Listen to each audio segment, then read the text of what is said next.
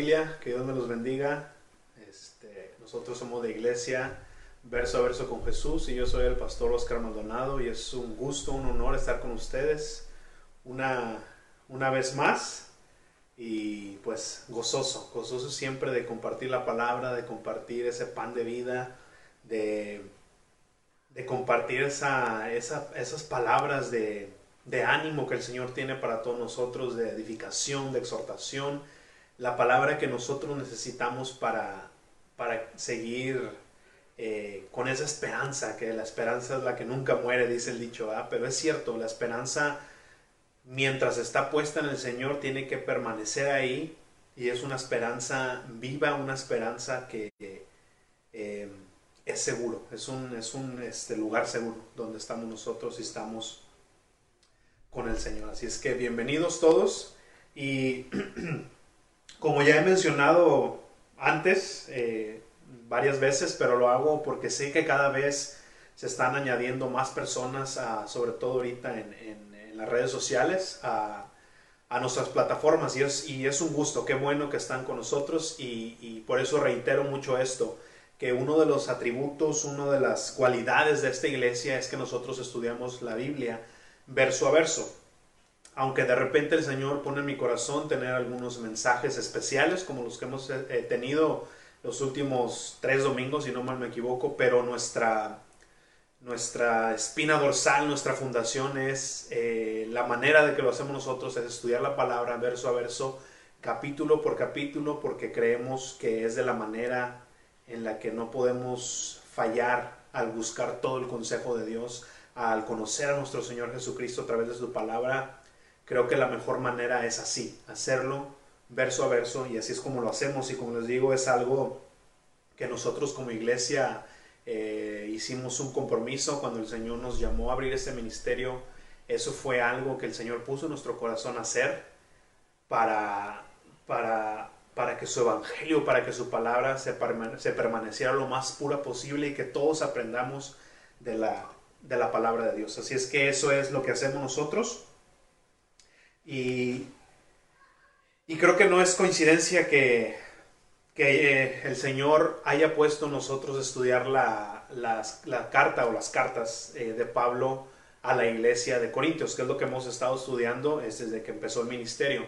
Y como les digo, no creo que sea coincidencia porque aquí es donde el Señor nos habla del propósito principal de la iglesia como edificio y de la iglesia como su cuerpo. Porque acuérdense que nosotros somos la iglesia. Ahorita no nos estamos este, reuniendo en un edificio, pero seguimos siendo la iglesia, seguimos eh, predicando la palabra del Señor, seguimos reuniéndonos en espíritu, aunque sea a través de las redes sociales, pero nos estamos reuniendo y estamos compartiendo ese pan de vida, ese maná que ahora cae del cielo, que alimenta nuestras almas. Seguimos siendo la iglesia, pero estas cartas que el Espíritu Santo dio a través de, Pablo son para, para poner orden en la iglesia, como les decía, como edificio y en la iglesia como cuerpo. Entonces creo que es la razón de por qué el Señor puso en nuestro corazón estudiar estas, estas, estas cartas primero. Porque ahí el Señor nos enseña cómo cómo usar, cómo utilizar las herramientas o cómo utilizar todos esos eh, recursos que el Señor nos ha dado, tanto materiales como espirituales. Porque esta carta y sobre todo este, esta porción que hemos estado viendo eh, desde el capítulo 12 hasta este capítulo 14 habla mucho de los dones, de los dones espirituales que el Señor da a través de las personas, a través del cuerpo de Cristo. Y esta carta nos enseña a cómo tenemos que usarlos porque podemos caer en el error que, han caído muchas iglesias de sobreenfatizar los dones espirituales o hasta el otro extremo de otras iglesias, de otros ministerios donde eh, completamente los, los eliminan o los, este, si no los usan. Entonces tenemos que ver cuál es, qué es lo que el Señor, cuál es la razón de por qué el Señor dio esos em, dones espirituales y cómo tenemos que usarlo. Entonces, eh, quiero decirles a todos que nos están viendo por, por primera vez que si el Señor ha puesto en ti una inquietud de, conocerlo más a través de su palabra, pues te invito a que te unas a nosotros, a estudiar las Sagradas, Escrituras, las Sagradas Escrituras, la Biblia, y, y conocer más de nuestro Salvador, porque esa es de la manera donde vamos a conocer más a Dios, más a Jesucristo y más sobre, sobre de Él sin, sin nada que estorbe, porque muchas, muchos de nosotros, tal vez antes aún de venir a la iglesia o ser parte de una iglesia o tan siquiera tener alguna inquietud por Dios, hemos escuchado alguna otra vez de Jesucristo, de Dios, de todo eso, pero eh, no podemos conocer al Señor de esa manera, sino solamente a través de su palabra, solamente a través de una relación con Él, con el Espíritu Santo, podemos conocer al verdadero, verdadero Dios. Y por supuesto la Biblia es la única, suficiente y más confiable fuente de cómo podemos nosotros conocer a Dios. Entonces es lo que hacemos aquí nosotros y, si tú estás, sientes esa inquietud en tu corazón, si sientes que es algo que tú necesitas conocer más del Señor, conocer a nuestro Salvador Jesucristo, únete con nosotros. Este, ahorita pues lo estamos haciendo todo a través de las redes sociales, pero pronto yo sé que el Señor va a empezar a, través, a abrir puertas para volver a reunirnos y queremos estar ahí para todos ustedes. Pero mientras, tomen toda su Biblia y caminen con nosotros. Así es que eso sí les invito siempre a que tengan su Biblia con ustedes para que sigan la lectura y vean qué es lo que dice la palabra de Dios. Pero este, vamos a comenzar entonces a regresar, a, retomar nuestro estudio de Primera de Corintios y como les repito, hemos estado estudiando esta carta desde el principio del ministerio, así es que si, si quieren eh, ponerse al corriente con nosotros, vayan allá a todos los lugares donde tenemos las, los estudios pasados, desde el capítulo 1 hasta el día de hoy, que vamos a comenzar con el capítulo 14 vayan para allá para ponernos todos al corriente y vean todo el contexto de la carta y vean todo lo que el Señor nos ha ido hablando eh, a través de estos estudios. Pero el día de hoy también va a ser fácil conectar o identificarse con esta carta, porque sobre todo el ambiente que había en esa iglesia de Corinto era muy, muy similar a lo que estamos viviendo nosotros hoy en día. Esta ciudad de Corinto era, era una ciudad muy próspera, era una ciudad que estaba este, situada geográficamente en un lugar donde era muy transitada por barcos, este, mucho comercio, mucho movimiento, el cual traía toda esa prosperidad económica. Pero como cualquier otra ciudad grande, cosmopolita, obviamente trae lo que es mucha promiscuidad sexual, mucha idolatría, muchas ideas que vienen de otras partes del mundo. Y, y todo eso como hoy en día lo vemos, eh, tiene mucha influencia sobre la manera como las personas piensan, sobre la manera como las personas viven en una comunidad o viven en una ciudad. Siempre todo esto tiene mucha influencia ah, eh, en nosotros, en nuestra mente y en nuestro corazón. Entonces, todo eso se estaba mezclando a la iglesia de Corinto. Este, como nosotros lo podemos ver hoy en día. Tanto toda la cultura, la manera en que crecimos, creencias, todo eso se filtra a la iglesia y de repente quiere tomar, empezar a tomar forma o quiere, eh, la, iglesia quiere empezar a tomar la forma del mundo cuando el Señor nos dice es que yo te llamo para que seas santo, para que seas diferente, para que tú no tomes la forma del mundo, sino que tomes la forma de Jesucristo. Así dice Romanos, que conformemos, que, que, cambiemos, que no nos conformemos a como piensa este mundo, sino que transformemos nuestra mente y nuestro corazón a través de la palabra de Dios. Así es que por eso es muy fácil conectar nuestra, nuestro tiempo con este tiempo de la iglesia de Corinto porque son tiempos muy parecidos. Pero eh, vamos a empezar, así es que vayan conmigo a Primera de Corintios, capítulo 14. Y el día de hoy vamos a estar estudiando del versículo 1 al versículo 19. Y va a ser la primera parte. Y el nombre del mensaje de hoy se llama Iglesia bajo construcción. Iglesia bajo construcción, parte 1, porque van a ser dos partes. La semana que entra, si Dios eh, nos permite, vamos a estar viendo la parte 2, pero hoy vamos a ver eso. Iglesia bajo construcción, parte 1. Primera de Corintios, capítulo 14, versículo 1 al versículo 19, y vamos a estar leyendo todo este, esos versículos. Ahora, quiero empezar como terminó Pablo el capítulo, el capítulo 13 de, de esta primera carta a los Corintios donde dice, ahora permanece la fe, la esperanza y el amor. Pero el amor es más importante de todos. ¿Por qué digo eso? Porque yo sé que estamos un poco este, atrasados en los últimos este, estudios, pero quiero que veamos, y como lo dije cuando empezamos a estudiar el capítulo 12, que esta porción era como un sándwich. El capítulo 12 arriba, en medio del capítulo 13, obviamente que habla del amor, y hoy que vamos a ver la otra parte del sándwich, pero todo eso con, conformado lo más importante de un sándwich que es la parte en el medio, la carne. Asimismo, esta porción lo más importante, y lo reitera Pablo muchas veces, sobre todo en el capítulo 13, no importa qué dones tengas, qué tan, qué tan bueno seas desarrollando esos dones, dice Pablo, si no hay amor, no tienes nada. Así es que vamos a empezar. Vayan conmigo a la Biblia. Vamos para allá, entonces leemos y recuerden familia, hermanos, todos los que están ahorita viéndonos, escuchándonos, cada vez que nosotros tomamos la Biblia, esta es la palabra de Dios y tomémosla como tal. Señor, honramos tu nombre al leer tu palabra.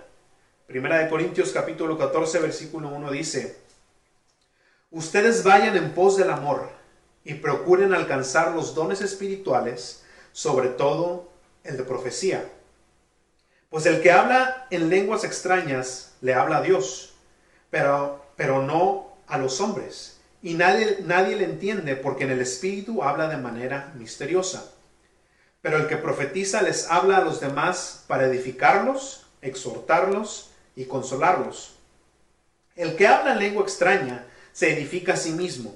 En cambio, el que profetiza edifica a la iglesia. Hasta ahí vamos a leer. Padre, te damos tantas gracias, Señor, por este día que nos has regalado, Señor, y te damos toda la honra y toda la gloria, gloria, Señor, y en el nombre de Jesús venimos a ti esta mañana para, Señor, pedirte que tu Espíritu Santo abra nuestros corazones, abra nuestra mente, Señor, y nos dirija a ti. Padre, te manifiestes a nosotros, sobre todo aquellos que no te conocen, Señor, dales palabras de edificación, de exhortación, de consuelo, Señor, y ponemos en tus manos todos aquellos que están Padre, sufriendo a través de esta pandemia, que seas tú, Señor, el consolador, que seas tú eh, dándoles ese brazo fuerte, Señor, y, Padre, ayúdanos aún a nosotros mismos a hacer esos canales de tu amor y esos canales de bendición y de consuelo, Padre, que consolemos así como tú nos has consolado. Padre, pongo en tus manos este tiempo, esta palabra, y que caiga en buena tierra para que la semilla que va a ser eh, implantada el día de hoy, Señor, eh, dé fruto y ese fruto sea para que tu nombre sea exaltado y glorificado, Señor. Gracias te damos en el nombre de Jesús. Amén. Amén. Entonces, eh, vamos a ver, empezar desde el versículo 1, porque el día de hoy vamos a explicar un poco qué son las lenguas y qué es la profecía. Ahora, estos dos temas, o estos, bueno, sí, estos dos temas son muy controversiales y yo lo he dicho desde el capítulo 12, son temas donde aún gente erudita bíblica no se ha puesto de acuerdo, tienen diferentes ideas, unos dicen que, por ejemplo, las lenguas ya cesaron, otros dicen que sí siguen, entonces todo eso... Em, hace que esto sea un poco confuso, pero lo que vamos a hacer nosotros es nos vamos a guiar lo que dice la palabra y vamos a presentar lo que la iglesia cree. Ahora, como dice aún la misma palabra, toma lo bueno y desecha lo malo, pero esto es siempre conforme a la palabra de Dios y, este, aún la palabra de Dios mismo dice juzga, juzga lo que tú escuchas. Eh, en Hechos habla de una iglesia que que cuando predicaba Pablo ellos sacaban su Biblia y se aseguraban que lo que él decía estaba ahí. Entonces yo lo mismo te digo el día de hoy, que tú te asegures que lo que se predica no solamente aquí, sino en cualquier lado, cualquier persona que esté hablando de la palabra de Dios, por eso tú siempre tienes que tener tu Biblia en mano para que tú verifiques. Pero bueno, el primer versículo dice, ustedes vayan en pos del amor y procuren alcanzar los dones espirituales, sobre todo el de profecía no hay nada que edifique más que el amor.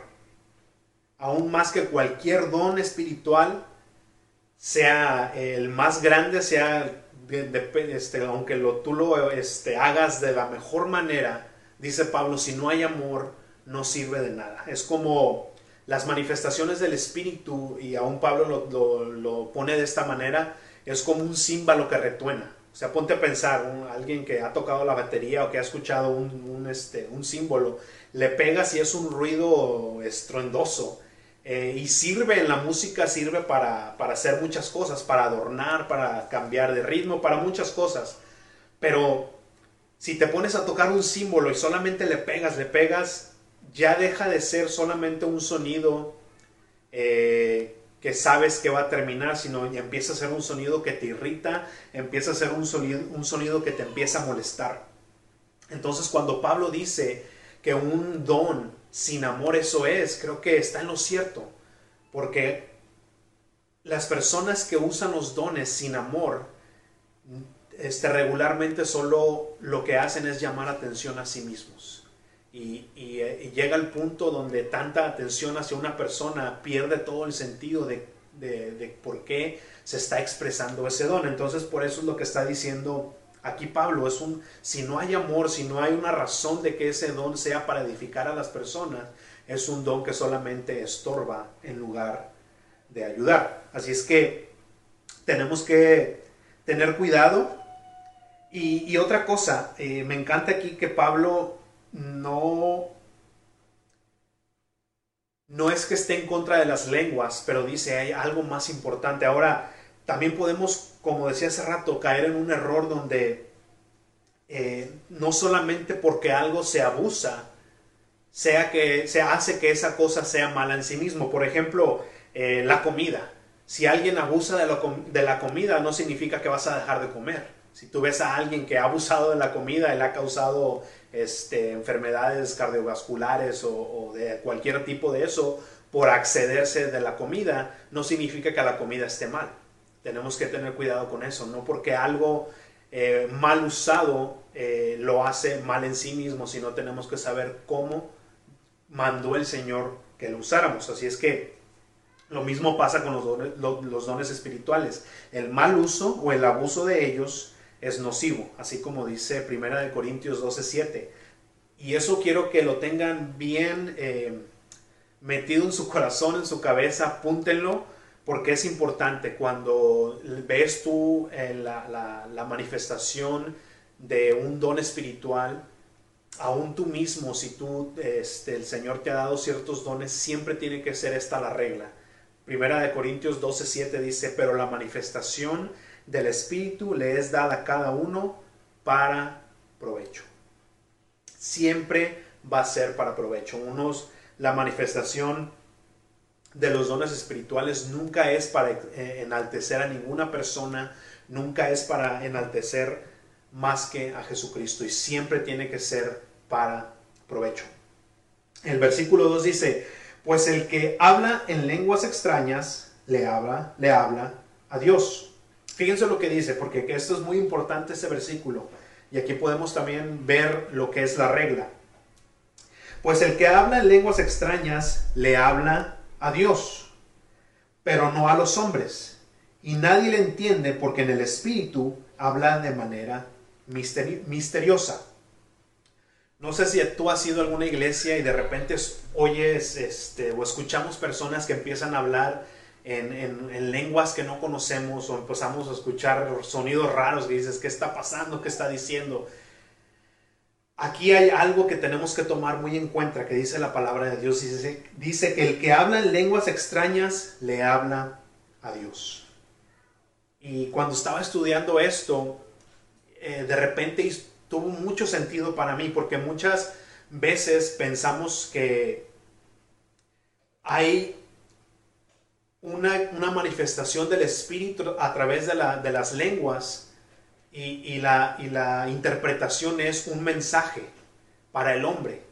Pero fíjense lo que dice aquí, que aquel que habla en lenguas extrañas le habla a Dios. Cuando hay una manifestación del Espíritu a través de las lenguas, el mensaje que se está dando no es para el hombre, sino es para Dios. y les decía que tiene mucho sentido para mí porque si el Señor nos quiere hablar un mensaje a nosotros y él usa otra lengua, ¿será que el Señor no habla español o inglés o la, la, lengua que tú estés hablando? ¿Por qué tiene que usar otra lengua para darnos un mensaje? No tiene sentido si el Señor, obviamente el Señor sabe todas las lenguas. No tiene caso que Él nos dé un mensaje en una lengua extraña cuando Él nos puede hablar con la lengua que nosotros conocemos. Entonces, por eso tiene mucho sentido lo que dice aquí la palabra de Dios. El que, el que habla en lenguas extrañas habla para Dios, pero no a los hombres, y nadie le entiende porque en el Espíritu habla de manera misteriosa. Versículo 3. Pero el que profetiza les habla a los demás. Y fíjense, esta es la otra regla de la profecía, la cual ahorita voy a explicar. Pero el que profetiza les habla a los demás, o sea, a nosotros, a los hombres. ¿Para qué? ¿Para qué sirve la profecía? ¿Cuál es el enfoque? ¿Cuál es lo principal de las profecías? Para edificar, exhortar y consolar. Y muchas veces tenemos la idea que la profecía se trata de como de predecir el futuro o, de tener algún tipo de mensaje especial. Pero la profecía no necesariamente es eso. De hecho, eh, esa parte de la, profecía es la menos importante. Sí, la profecía muchas veces habla de cosas que vienen. Sí, la profecía muchas veces es un mensaje especial para una persona, pero tenemos que ver una cosa. Los dones, como les decía, no son de, para beneficio de un solo individuo, sino para la edificación del cuerpo.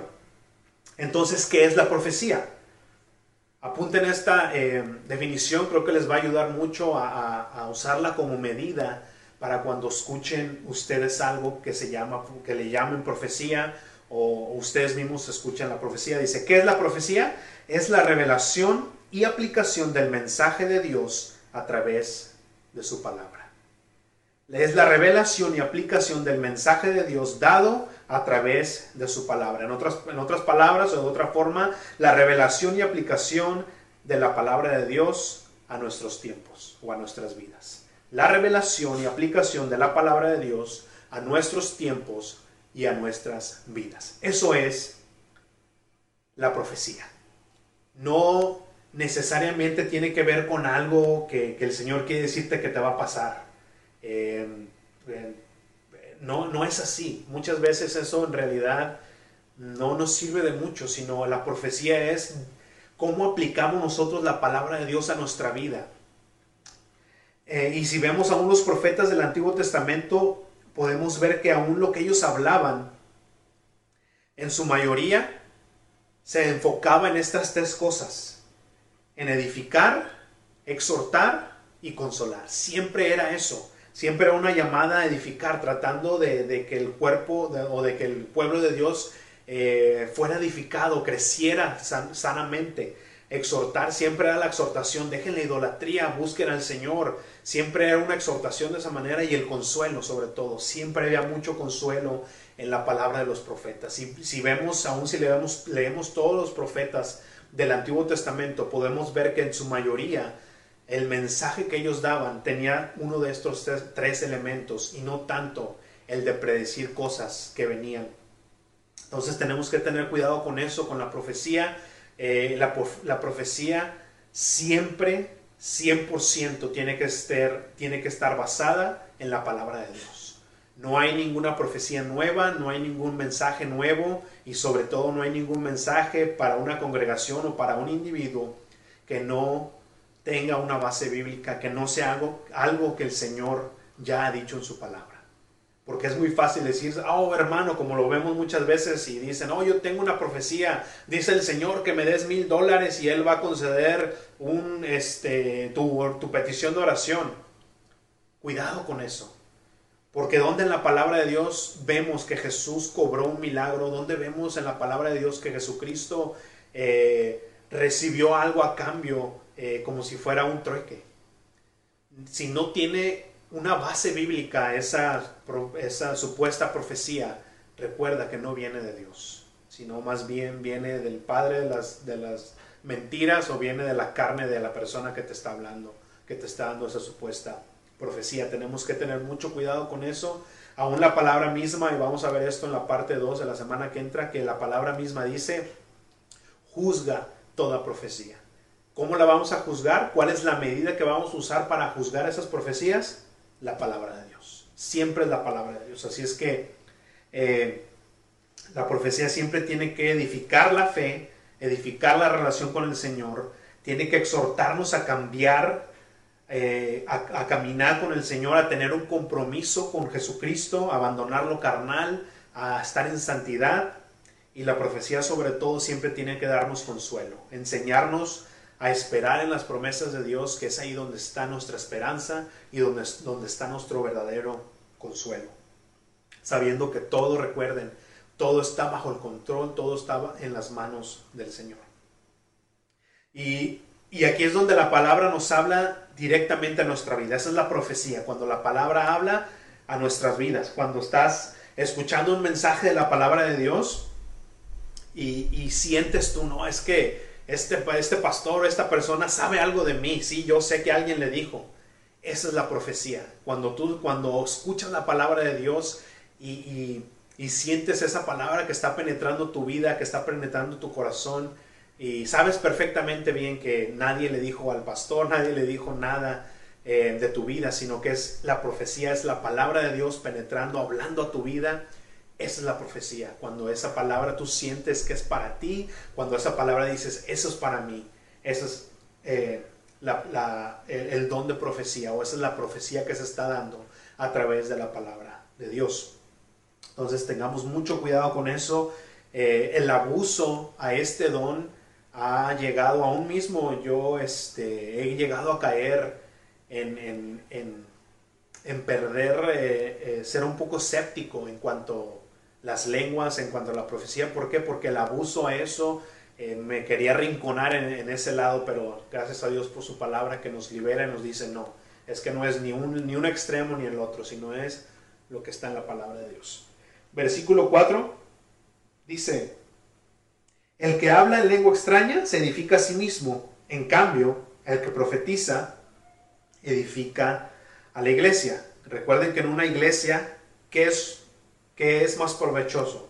¿La, ¿La edificación individual o la edificación colectiva? Y Pablo lo dice una y otra vez. El punto de los dones es la edificación del cuerpo. El, énfasis, lo más importante de la expresión de los dones, de las manifestaciones del Espíritu, es la edificación de la iglesia. Me gusta cómo lo, pone Juan Calvino, o John Calvin, como lo conozcan. Dice, la profecía enriquece a todos, mientras que el hablar en lenguas es un tesoro bajo tierra. La profecía, cuando la palabra es aplicada a nuestra vida, cuando la palabra se traslada, porque acuérdense que la palabra es viva. Yo sé que esta palabra fue, escrita hace más de dos mil años, pero la palabra es viva. Entonces lo que la profecía hace es de que la encarna o la pone a nuestros tiempos. Es algo bien hermoso cuando tú lees la palabra de Dios y, aunque sabemos que fue un libro escrito hace muchos años, podemos ponerla por obra, podemos eh, aplicarla y podemos hacer la palabra de Dios. Eso eso es algo tan hermoso y es lo que dice aquí John Calvin la profecía edifica, enriquece a todos, pero en las lenguas es un tesoro enterrado. Versículo 5 dice, así que yo quisiera que todos ustedes, todos ustedes hablaran en lenguas. Y, como les decía al principio, no es que Pablo estaba en contra de las lenguas y ahorita lo va a seguir diciendo, de hecho lo está diciendo.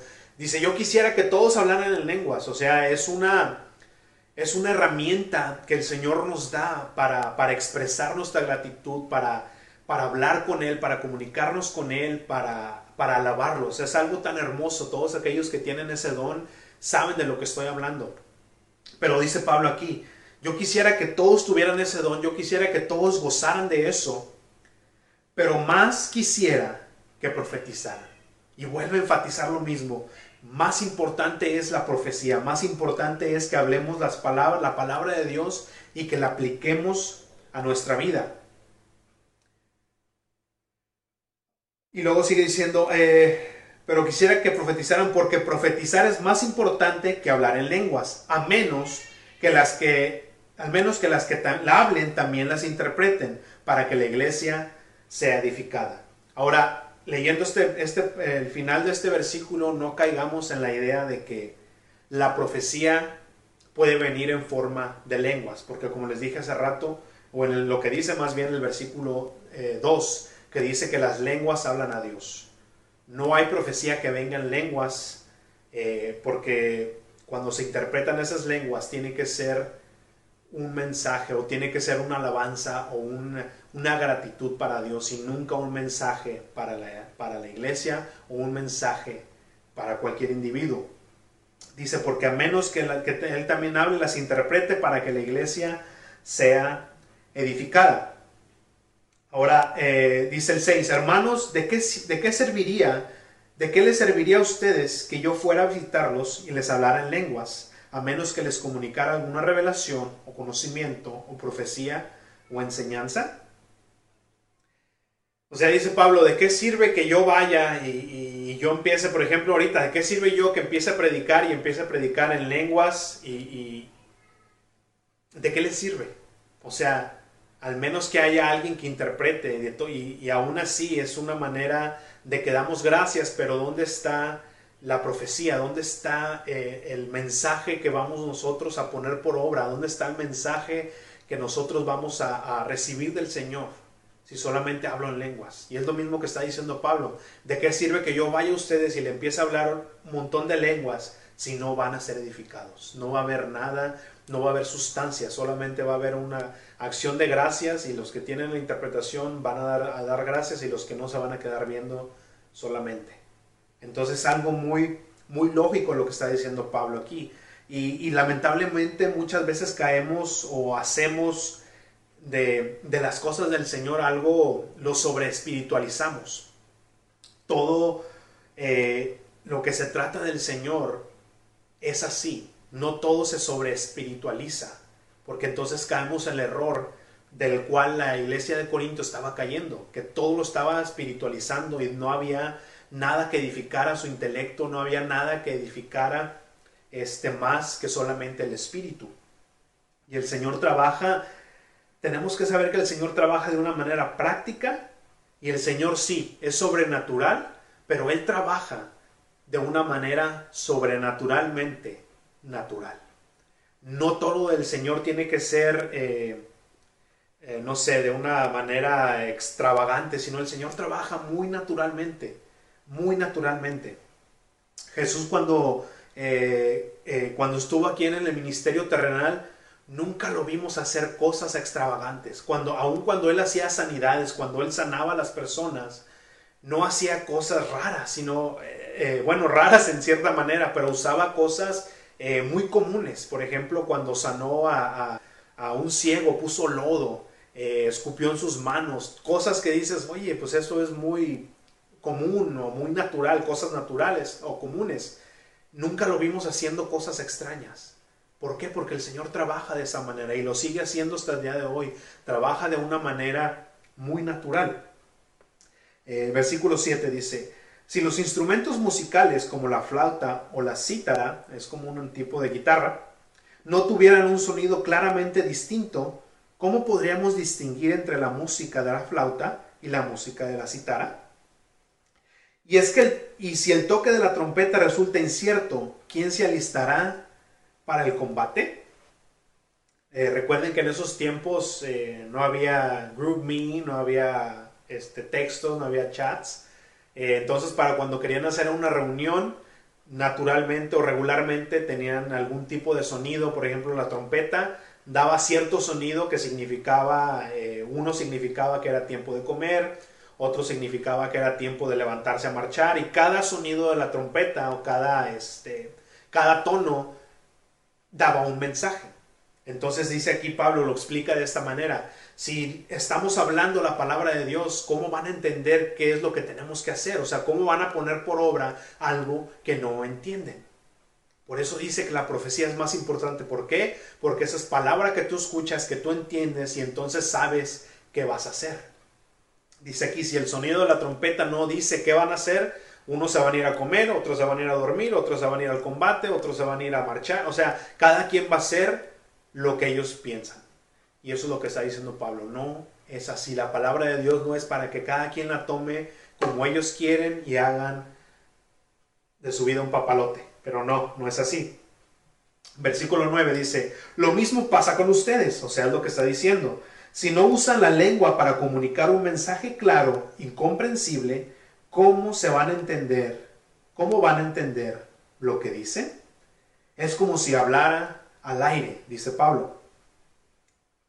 Versículo 10 dice, no hay duda de que en el mundo hay muchos idiomas y que ninguno de ellos carece de significado. Pero si yo no los, pero si, pero si yo no lo sé qué significan las palabras, seré como un extranjero para el que habla, o sea, no voy a entender nada. Y el que habla será como un extranjero para mí. ¿Qué es lo que está diciendo Pablo? Que, y vuelve a seguir este, empujando el, mismo punto. Oye, si tú hablas en una, en una lengua que yo no entiendo, tú vas a ser un extranjero para mí y yo voy a ser un extranjero para ti. Como cuando este, venimos a los Estados Unidos y el único inglés que sabíamos era lápiz, pencil, pluma, pen, y ese era nuestro inglés. Y es algo bien curioso que vas a una tienda o vas a cualquier lugar y obviamente te hablan en inglés y si tú no sabes qué haces, pues tú le hablas en español. ¿Y qué dices? No, pues él me está hablando en inglés, yo le hablo español, yo no lo entiendo ni él tampoco me entiende. Es lo que está diciendo Pablo. O sea, si ustedes me hablan una lengua, yo les hablo en otra que ninguno de ustedes conoce, entonces, ¿qué estamos haciendo? Estamos perdiendo el tiempo, dice Pablo, estamos hablando al aire. Entonces, tiene mucho sentido lo que está diciendo aquí Pablo. Tiene mucho sentido. Versículo 12 dice, lo mismo pasa con ustedes, puesto que anhelan tener los dones espirituales, o sea, lo cual está bien, está bien anhelar los dones espirituales, pídanselo al Señor, pero procuren abundar en ellos, y aquí lo dice una vez más, para la edificación de la iglesia. No pierdan el rumbo, los dones dados por Dios son para la edificación de la iglesia, son para la edificación de la iglesia.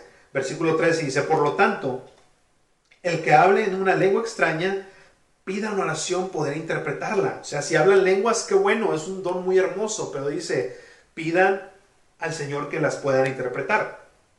¿Para qué? Para que todo el mundo entienda, para que todo el mundo sea edificado. Versículo 14 dice, porque si yo oro en una lengua extraña, es mi espíritu el que ora, pero mi entendimiento no se beneficia pero mi entendimiento no se beneficia. ¿Y las lenguas en qué nos ayudan?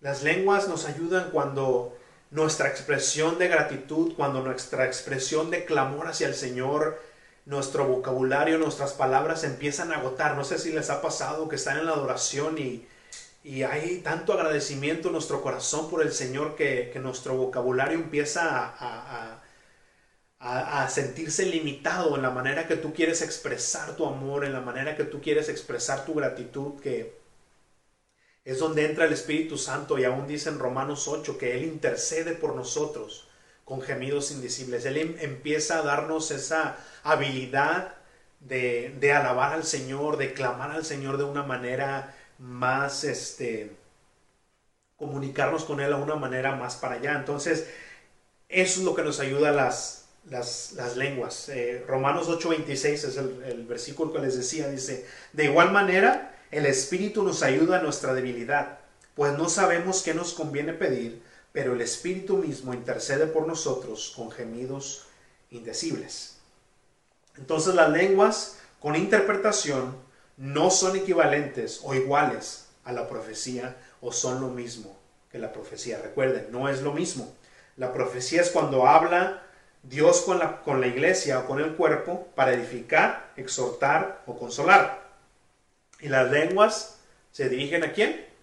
A Dios. Las lenguas siempre se dirigen a Dios. Hablan los misterios divinos, la belleza, la gloria, mientras tu espíritu adora al Señor. Esa es la diferencia. Ahora, una pregunta que tal vez surge a través de esto. ¿Cómo sé cuando estoy hablando en lenguas? ¿Cómo puedo aprenderlo? ¿Cómo sé que estoy hablando en lenguas y cómo puedo aprenderlo? Ahora, la experiencia aquí eh, suele ser eh, ligeramente diferente para cada persona, la experiencia es diferente, pero podemos nosotros ver ciertas observaciones o tener cierta medida de cómo saber que estamos hablando en lenguas y cómo podemos aprender. Ahora, las lenguas, le voy a decir lo que no es o cómo no es. Dice, no sucede cuando abres la boca y dejas que Dios tome control. Eso no es la lengua. No sucede cuando empiezas a mover tu lengua y dejas que Dios tome control. Tampoco sucede así. Y tampoco sucede que empiezas a repetir una palabra muchas veces y ya estás hablando en lenguas. Tampoco sucede así. Tampoco sucede cuando te hacen cosquillas. Eh, no, tampoco sucede cuando llega esa risa santa o cuando llega la manguera ungida. Nada de eso provoca lenguas. Dice la palabra de Dios que son dones que el Señor da como Él quiere, como Él le place. Si tú quieres y tienes el deseo de hablar en lenguas, pídele al Señor, pídele al Señor y Él va a ver tu corazón. ¿Para qué quieres esas lenguas? ¿Para edificar a la iglesia o para tú mostrarte o quererte mostrar como una persona muy espiritual? El Señor sabe nuestro corazón y sabe que al momento que Él da un don es porque la iglesia va a ser edificada no la va a hacer para que cualquier individuo, cualquier persona se enaltezca y diga que, ah, yo sí hablo en lenguas. No, el Señor da conforme Él quiere. Es algo que no se aprende.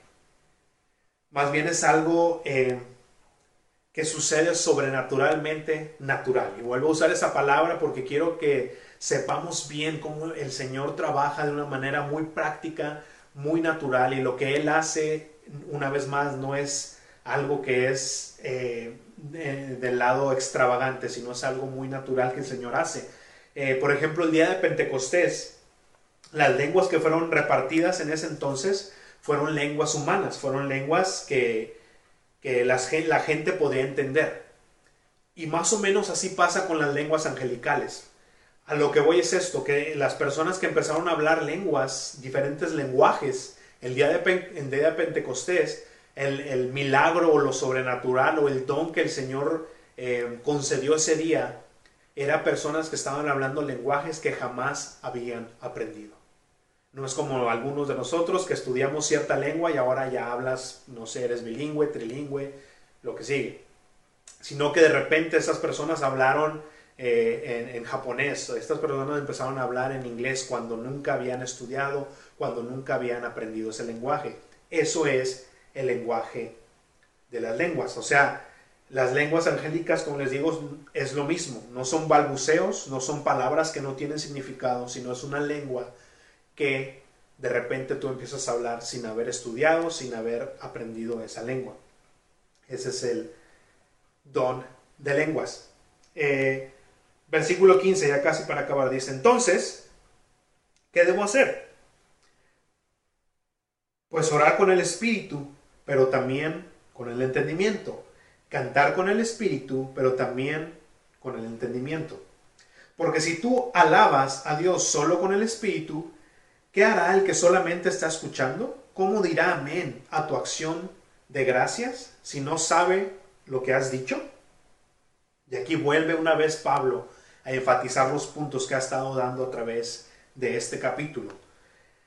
Vuelve a decir que las lenguas Dice, entonces, ¿qué voy a hacer? Voy a orar con el espíritu, pero también con el entendimiento. O sea, voy a, si vamos a estar adorando al Señor y, salen lenguas, ok, también lo voy a hacer con el entendimiento. O sea, voy a, a interpretar lo que estoy diciendo. Porque dice el 16, porque si tú alabas, o sea, la manera, cuando tú hablas lenguas extrañas, ¿a quién hablas? A Dios. Por eso dice, porque si tú alabas a Dios solo con el espíritu, o sea, en lenguas, ¿Qué hará el que solamente está escuchando? ¿Cómo dirá amén a tu acción de gracias? Una vez más vemos ahí, acción de gracias, si no sabe lo que has dicho. Es como cuando estás tú alabando, cuando estás tú orando. Por eso dice la palabra de Dios que si se ponen de acuerdo, que estés tú escuchando la oración y digas sí, amén, sí, amén ¿Cómo alguien va a seguir, cómo alguien va a apoyar tu oración o tu acción de gracias o tu canto si no sabe lo que estás diciendo? Dice el 17, tu acción de gracias puede ser muy buena, pero el otro no será edificado. O sea, ese canto que tú estás dando puede ser un canto tan hermoso, pero ¿cómo va a ser otra persona edificada si no sabe, si no sabe lo que estás diciendo? Y eso luego, luego me recordó una canción que me gusta mucho. El autor se llama Chris Tomlin y tiene una canción de cuán grande es Dios, pero de eh, esa versión se llama World Edition. Lo que es que canta esa misma canción y, este, tiene varias lenguas, creo que son como cinco. Sé que está español, inglés, portugués y no sé qué más. Es una canción que tiene varios idiomas.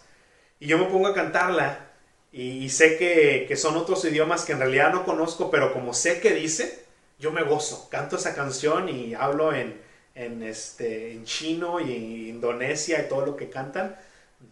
Y sé lo que digo, ¿por? Porque ya, ya lo he escuchado en mi idioma.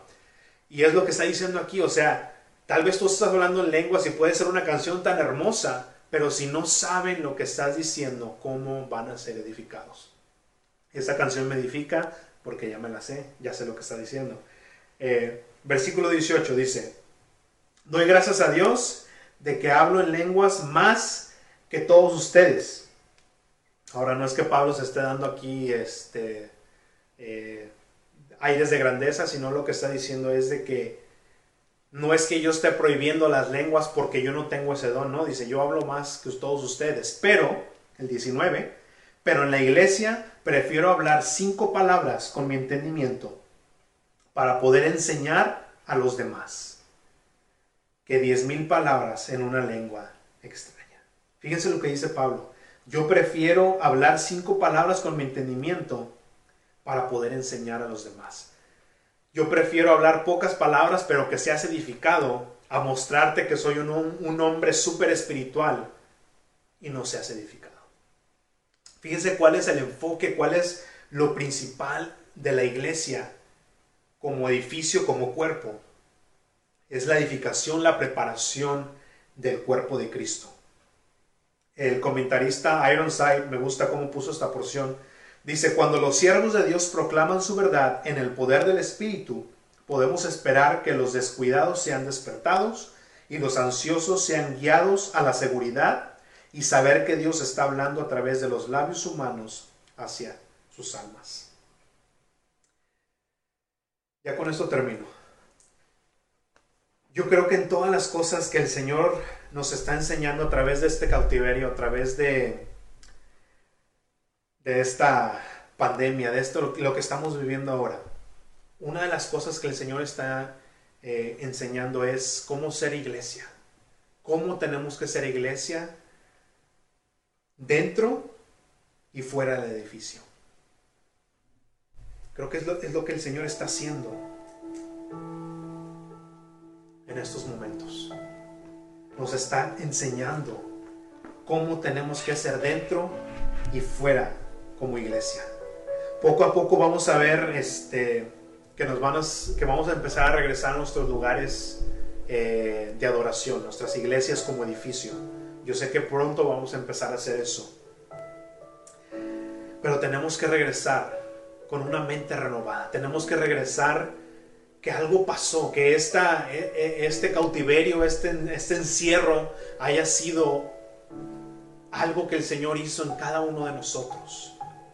Que nos haya enseñado cómo ser iglesia dentro y fuera, como lo decían. Si antes menospreciábamos el lugar donde nos congregábamos, ahora vamos a agradecer, ahora vamos a apreciar el lugar. Si antes no tomábamos en cuenta la libertad que tenemos de congregarnos, ahora debemos darnos cuenta de cuán grande es esa libertad y agradecer por eso. Si antes no sabíamos conducirnos en la casa de Dios, ahora es tiempo de aprender cómo conducirnos en la casa de Dios. El Señor nos está hablando aquí para que aprendamos a, conducirnos en la casa de Dios. Porque así como muchos creyentes vamos a regresar al edificio, al lugar donde adoramos como conjunto, yo sé que también va a haber muchas personas que han sido salvas a través de todo este, este tiempo y que van a integrarse al cuerpo.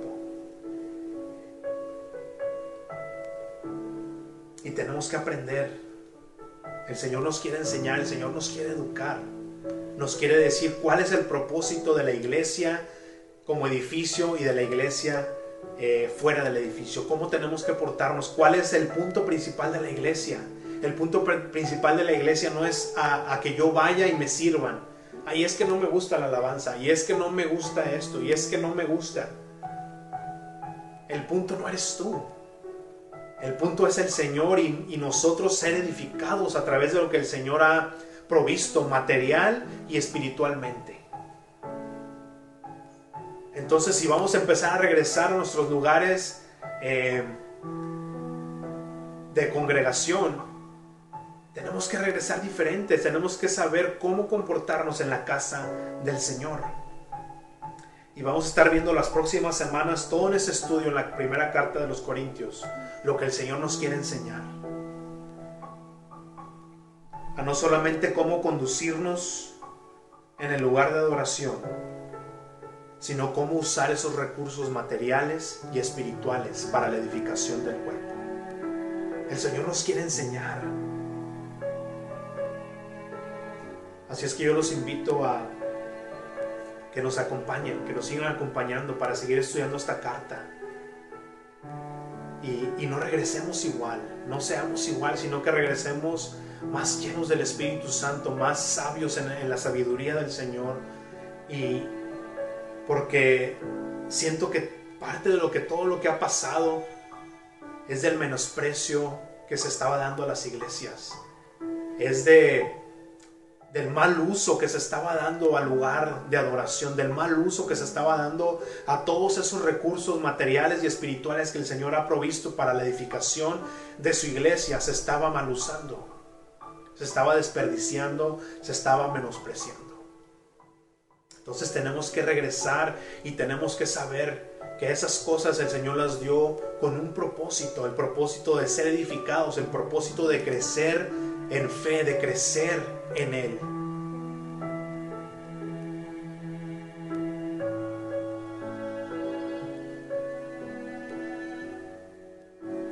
Crezcamos juntos en el Señor, en el conocimiento de Jesucristo, la sabiduría no del mundo, sino la sabiduría que viene de Él. Y seamos edificados en la roca a través de su palabra. Es el fundamento firme del cual no importa que venga, que tormenta, que eh, pandemia, cual, no importa qué es lo que venga, si estamos cimentados en la roca que es Jesucristo, no hay nada que nos va a mover de ahí. Él se quiere revelar el día de hoy y nos quiere instruir en su camino. Vamos a orar. Padre, en el nombre de Jesús, Señor, venimos a ti este día para darte las gracias por tu amor, Señor. Gracias por tu misericordia. Gracias, Señor, por tu salvación.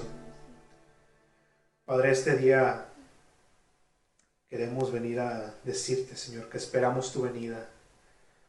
Rogamos, Señor, por, por tu consuelo a aquellos que están padeciendo en esta pandemia, Señor aquellos que están sufriendo, Padre. Padre, ayúdanos también aún nosotros mismos ser esos canales de tu amor, Señor, de, piedad, de consuelo, Señor, y, y danos la gracia que, Padre, que tú produces en nosotros el querer como el hacer por tu buena voluntad.